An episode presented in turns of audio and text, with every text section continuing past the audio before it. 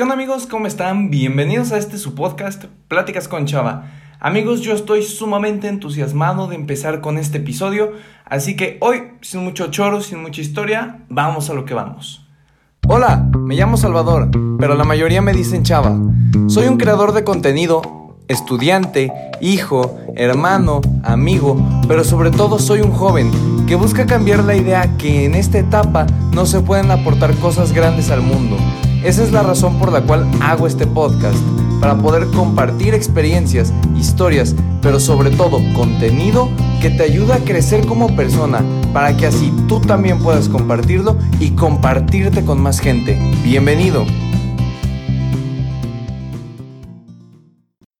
Tener una relación en la adolescencia, ¿es bueno o malo y por qué? Quiero aclarar que todo este podcast, o sea, todo este episodio, lo que van a estar escuchando, está basado en mi experiencia de vida y en algunas historias o tips que ustedes me compartieron a través de la plataforma de Instagram. Hace una semana les hice una encuesta en mi Instagram, arroba chava-dv, en la cual les pregunté de qué querían que hablar esta semana. Les di dos opciones, algo de redes sociales y otra cosa sobre el noviazgo. Es la primera vez, amigos, que más de la mitad de las personas que ven mis historias de Instagram contestan una encuesta. O sea, de verdad que ustedes querían que hablara de esto. Y bueno, pues yo más que encantado de poder platicarlo. Y bueno amigos, pues vamos a empezar con lo que nos toca. Algo de lo que quiero hablar al inicio y creo que es algo muy importante es que he escuchado a mucha gente, adultos sobre todo, pero también jóvenes, decir que a esta edad no sabemos querer, o sea, no podemos querer porque estamos muy chavos. Y por eso, pues no debemos tener un noviazgo. Y aquí es donde objeto totalmente así, en contra. ¿Por qué? Porque el corazón siente lo que siente, no importa la edad que tengas. Si estoy de acuerdo en que si tienes un noviazgo a una edad más adulta, a lo mejor puede ser un noviazgo más maduro. Pero yo no digo que no podamos sentir, caray, nuestro corazoncito se acelera cuando vemos a una persona que nos llama la atención, te sudan las manos, te pones nervioso, nerviosa.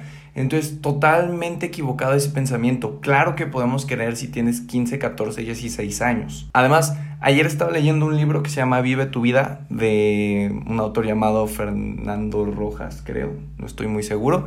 Pero el punto es que hablaba en una parte de la adolescencia en la que en esta etapa es cuando nos empezamos a fijar en el sexo contrario, en la adolescencia. ¿Qué quiere decir esto? Que justo cuando estamos cumpliendo esta etapa o cuando estamos iniciando, pues ya nos empiezan a traer las niñas, a las niñas les empiezan a traer los niños, y pues ahí viene la edad de tener una pareja, de tener a alguien cerca de ti que te quiera, te apapache, te apoye, pero vaya, un noviazgo implica muchísimas cosas y te lo voy a ir desmenuzando por puntos en este podcast. Aguanten, aguanten. Antes de seguir nada más, ya chequé el dato, se llama Enrique Rojas el autor del libro Vive tu vida. Ya, ahora sí, para no sentirme mal de que le estoy quitando crédito, pues chequen si pueden comprar su libro, de verdad se los recomiendo. Está un poquito orientado para papás, pero en la etapa de la adolescencia, o sea, la parte que habla de la adolescencia, creo que más alguno le puede ayudar a entenderse. Ahora sí, una vez que ya quedó claro que sí podemos querer, debemos preguntarnos, ¿sabemos querer? Y esto se resuelve con algo súper simple, y es la pregunta ¿por qué voy a tener pareja? Y aquí quiero hablar un punto muy importante, y es que hoy en día está de moda en muchísimos chavos hablar y compartir cosas en sus redes sociales como necesito un novio, necesito una novia. O sea, como si en verdad tener una pareja fuera una necesidad, algo con lo que no puedes vivir. ¿Saben cuál es el problema? que la mayor parte de las personas que comparten esto es porque necesitan llenar un vacío, porque necesitan el impulso de algo o alguien para sentirse mejor. Lo que no se dan cuenta es que para el final de todo esto, pues están utilizando a la otra persona, al otro lado de la pareja. Y exactamente por este punto, caen con la primera persona que les habla bonito y hablando muy en serio, pues ustedes necesitan sentirse en un 110% completos. ¿En qué me refiero con esto? Si tú te sientes un 50%, o sea, no te sientes tan completo y crees que en una persona lo vas a encontrar con una persona a tu lado, tu media naranja, como se dice por ahí, te vas a sentir completo. Estás equivocado. ¿Por qué? Porque una persona no te va a dar lo que tú necesitas encontrar. Puede que sí te anime los primeros meses, incluso el primer año, pero si tú solo encontraste una pareja para llenarte a ti, te aseguro que no lo vas a terminar haciendo al final del día. Tarde o temprano vas a ver que no está ahí. ¿Y qué va a pasar? pues que te vas a volver a sentir vacío o incompleto y necesitas saber que para poder estar en una relación sana no tienes que buscarlo. O sea, toda esa gente que ahorita, si me están escuchando y tú eres de las personas que comparte eso de necesito pareja, no tienes que salir de cacería cada vez que vas con tus amigos. Y chicas, no tienen que hacerle caso al primer chico que llegue, les hable bonito, les dé un piropo. O sea, les aseguro que una persona que va a valer la pena, la persona indicada para ustedes, va a llegar en el momento en el que ustedes dejen de buscarla. Otra cosa que también nos pasa muy frecuentemente en esta etapa, y la neta, amigos, no me van a dejar mentir, es que cuando vemos una peli de amor, de romance, o una canción que suena bonito, que nos hace sentir bonito porque su letra habla sobre el amor, lo que sea, pues en ese momento decimos, yo quiero algo así. Mucha idea que tenemos sobre las relaciones viene influenciada por los medios de comunicación. O sea, ellos nos hacen creer un montón de cosas, a lo mejor a veces ciertas, a lo mejor a veces no, como que tú es perfecto en una relación, que siempre se solucionan los problemas, que no te puedes equivocar de persona. Pues vaya, todo este tipo de mentiras baratas que nos venden únicamente para consumir. Pero el problema es que lo hacen tan bien que de verdad sí te dan ganas de casi casi imitar lo que estás viendo en la película. Y eso a mí incluso todavía me pasa. La semana pasada estaba viendo una película llamada Nuestro último verano en Netflix y habla sobre chavos que van saliendo de prepa y hay una pareja en específico, no recuerdo el nombre del chavo en la peli, eh, la actriz es Maya Mitchell y el punto es que estos dos chavos como que empiezan a tener una relación de noviazgo así bonita, entretenida, en la que los dos se están apoyando Incluso yo en ese momento la vi y dije, caray, yo también quiero algo así, yo, yo quiero una pareja. Y en ese momento cuando empiezas a pensar esas cosas, y es como, a ver, ¿a quién de los que conozco? ¿Cómo podría ser? Y empiezas como a fantasear con todas esas cosas que te podrían pasar sin siquiera aterrizar algo. O sea, literalmente solo quieres una pareja para repetir algo que acabas de ver o en la pantalla grande o lo acabas de escuchar en una canción con un ritmo bonito. Y o sea, no me malentiendan, yo no digo que esté mal ver pelis de amor, ni canciones de, o bueno, más bien escuchar las canciones, claro, como, las vas a ver. Pero, pues hay que aprender a distinguir la realidad de la ficción, ¿saben?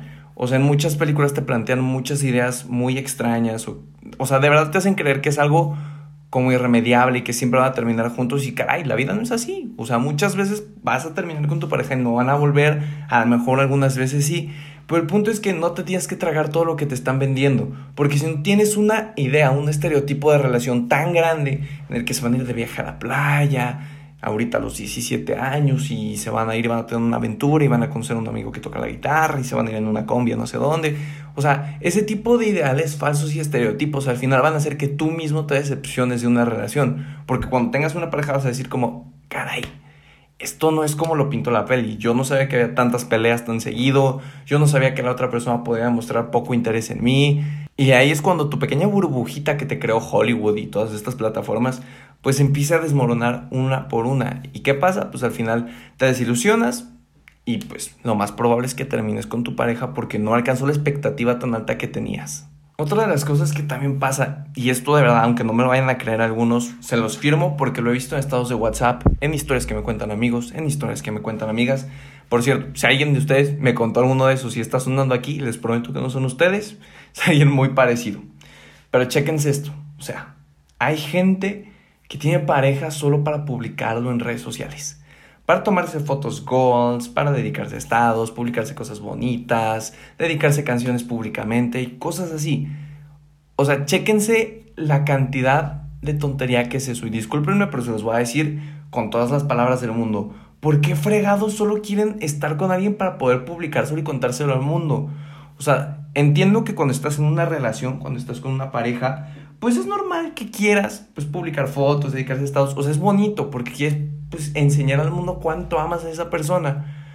Pero si tú solo tienes una relación para eso y en mensajes no se hablan, no se preocupan por el otro, ni se conocen casi casi porque mucha gente hace eso, pues entonces ¿para qué tienen una relación? Les aseguro que 100 likes en su muro de Facebook y 150 en su foto de Instagram no vale la pena. O sea, si van a buscar una pareja no tiene que ser para publicarlo en redes. O sea, eso viene después y si lo quieren hacer y si no, pues está bien. Una relación es privada. Pero el objetivo de buscar una pareja es sentirte bien, poder aportarle a alguien y que alguien te aporte a ti.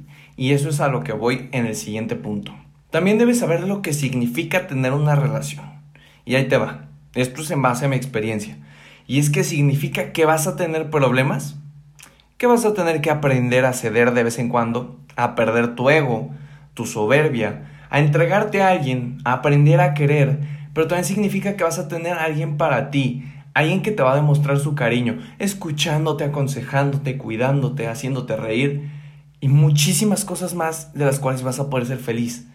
Pero te voy a decir algo muy importante, algo que estaba pensando justo cuando estaba escribiendo esto, y es que no puedes tener una pareja si no estás dispuesto o dispuesta a darte a la otra persona. Si tú solo esperas que te den y tú no estás dispuesto a dar, ese tipo de relación no está condenada al éxito. Lo siento, pero no.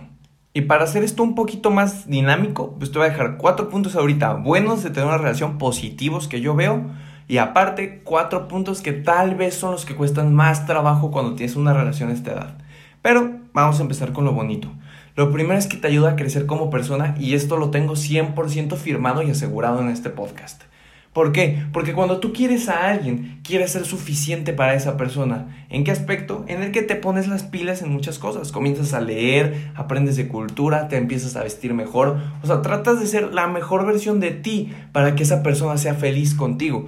Y eso, aunque la mayoría puedan pensar que es hipócrita, es algo muy fregón, porque tú te estás motivando con esa persona día con día a dar lo mejor de ti para que esa personita especial se sienta orgullosa de lo que eres. El segundo punto es que te ayuda a atreverte a hacer cosas nuevas. Como se los he dicho en muchos episodios, la mayoría de las veces no nos atrevemos a empezar algo nuevo por la falta de confianza en nosotros mismos, o sea, la falta como de autoestima, si se puede decir de alguna forma, como el que dirán, el que va a pasar, no soy nadie. Y una personita que va a estar a tu lado todo ese tiempo, te va a impulsar, te va a decir que eres el mejor, la mejor, que eres capaz de todo lo que te propongas. Y ese tipo de comentarios de alguien que te importa tanto, te aseguro que si estás en la tierra te va a hacer despegar al cielo con ganas de intentar todo lo que te propones. O sea, firmado 100%. El tercer punto, y yo creo que es el más importante, es que te hace feliz. O sea, los que ya hayan tenido una relación van a saber de lo que estoy hablando, los que no, pues algún día lo sabrán. Se lo pueden imaginar si quieren con imágenes y todo. Pero tener una persona con la que puedes ir al cine, con la que puedes platicar, una persona que te aconseja, una persona que te escucha, que te demuestra su cariño, una persona que simplemente está ahí para ti y que tú estás ahí para ella. Ese tipo de detalles te hacen feliz. Una persona con la que casi casi estás compartiendo mucha parte de tu tiempo es algo que te va a hacer feliz totalmente si es la persona adecuada. Y el cuarto punto es que puedes compartirte a alguien. No sé si a ustedes les ha pasado, a mí sí me pasó cuando tuve pareja, y es que puedes compartirte con alguien. O sea, ¿qué pasa con esto? Pues que le tienes una confianza tan grande a tu pareja que te atreves a ser como realmente eres. O sea, te quitas las máscaras, todo lo que le demuestras a la sociedad para ser realmente tú, para ser tu persona y poder enseñárselo a la otra. O sea, ese nivel de confianza que le tienes y de cariño te permite abrir tu corazón, abrir tus puertas y ser quien realmente eres. Y eso, mi querido amigo, mi querida amiga, es algo muy fregón que te recomiendo hacer. Sin miedo a que alguien te pueda lastimar, hazlo. Ahora sí, pues ahora que dijimos lo bonito, vamos con los trancazos, con la parte negra del asunto.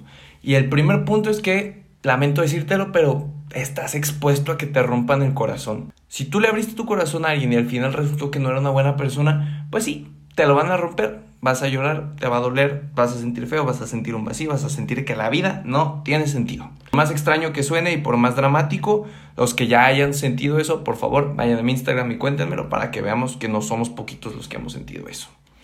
¿Y qué pasa? Pues que como estamos chicos, por decirlo de alguna forma, y no tenemos tanta experiencia, pues es obvio, nuestro corazoncito de pollo se acaba de entregar a alguien. Y si ese alguien no hizo algo bien con nuestro corazón, pues sí, se va a caer, se va a romper y te va a doler. Pero esto voy a hablar en otro podcast. Si ustedes quieren, vayan y díganmelo a Instagram en alguna encuesta que voy a hacer esta semana, arroba chava-dv. Porque en este podcast, o en este episodio más bien, no pienso hablar de cómo superar una ruptura amorosa en esta etapa de la adolescencia. Pero si ustedes votan, pues podemos hacer una ruptura amorosa. Ahora, si no lo sabes llevar, puedes terminar haciendo tonterías. ¿Y qué pasa? Pues que aquí les va el asunto y lo tengo que hablar directamente y al punto. Y es que hoy en día estamos en una crisis de embarazos a temprana edad. O sea, y lo, voy a decir así tal cual es. O sea, yo tengo compañeras que eran, creo que de secundaria o, así, que vaya, ya son mamás a esta edad. ¿Por qué? Porque pues estamos chicos. Entonces la hormona se empieza a alocar. Y eso es normal y lo explica incluso en el libro que ya les recomendé de Enrique Rojas. Y entonces, ¿qué pasa? Pues terminas queriendo probar ese tipo de cosas por sentirte adulto, por querer ver qué onda. Y como estás chico, tonto por decirlo de alguna forma, pues no te cuidas y puff, bendición al instante. El tercer punto, y es algo también muy importante, es que, como se los he dicho, tal vez no estamos tan maduros, entonces puedes lastimar a la otra persona y puedes lastimarte a ti. ¿Con qué? Con celos falsos así, súper extremistas, con peleas tontas de cualquier cosa. O sea, necesitamos saber que como vamos a aprender, pues sí hay que estar conscientes que hay que ir poquito a poco, pero pues sí, ten conciencia de que si a lo mejor los dos no lo saben llevar bien, pues sí puedes terminar algo lastimado. Y ahora que ya terminamos de hablar de eso, pues vamos a hablar de la libertad a la hora de tener una relación que a mi punto de vista, este me parece un punto demasiado importante. Yo creo que el segundo más importante de este episodio. ¿Y qué va con esto? Número uno, ponme atención. Sea, si estás ahorita lavando trastes, haciendo quehaceres, manejando lo que sea, ponme atención, por favor. Y es que no somos propiedad de nadie. El ser una pareja no implica que eres solo de esa persona. ¿Y por qué digo esto? Porque muchas veces se nos olvida, se nos olvida que el otro lado de la relación es una persona, una persona que tiene vida propia, que tiene amigos, sueños, necesidades, carencias y muchísimas otras cosas más. Y les voy a poner un ejemplo muy simple, y es que muchas veces decimos, queremos una novia que en vez de salir de fiesta vaya a verme entrenar, que en vez de salir con sus amigas quiera salir conmigo, que no tenga amiguitos, que siempre que quiera esté ahí para mí. Y caray, entonces, ¿qué quieres? ¿Quieres quitarle la libertad a tu pareja y que solo sea un robot que te complazca? Todos tenemos derecho a tener amigos, tenemos derecho a salir con quienes nosotros queramos. Aquí también, punto lógico, si sabes que una persona ajena, o sea, tienes a tu pareja y otra personita quiere contigo y ahora sí sales con esa persona y al cine y lo que sea, a lo mejor ahí no estás haciendo las cosas bien, pero no soy yo quien para juzgarte. Y sobre todo, cambiar esa mentalidad del quiero que seas por el voy a ser. No esperar que el otro tenga que hacer todo por nosotros, o sea, que ellos dejen de vivir su vida para vivir con nosotros, sino más bien los dos aprender a llevar sus vidas y poder unirlas como personas que se quieren para poder seguir llevándolas uno a uno. Hay un video en internet que me gusta mucho que habla sobre cómo buscamos una pareja. O sea, buscamos una pareja santa cuando nosotros somos lo contrario. Buscamos a alguien que no tome cuando nosotros sí, que no fume cuando nosotros sí, que no haga cosas malas cuando nosotros sí. No diré más, les recomiendo mucho este video y búsquenlo por YouTube. Que no sé, no sé bien cómo se llama, pero búsquenlo así como cómo buscamos una pareja, una cosa así. Y entonces, ya para acabar con todo este episodio, que espero no haya quedado tan largo, ¿cuál es el resumen de todo esto? Yo creo que en esta etapa tener pareja puede ser algo bueno. Yo creo, creo que te puede ayudar a crecer como una persona, a conocerte incluso más a ti mismo y a experimentar cosas nuevas.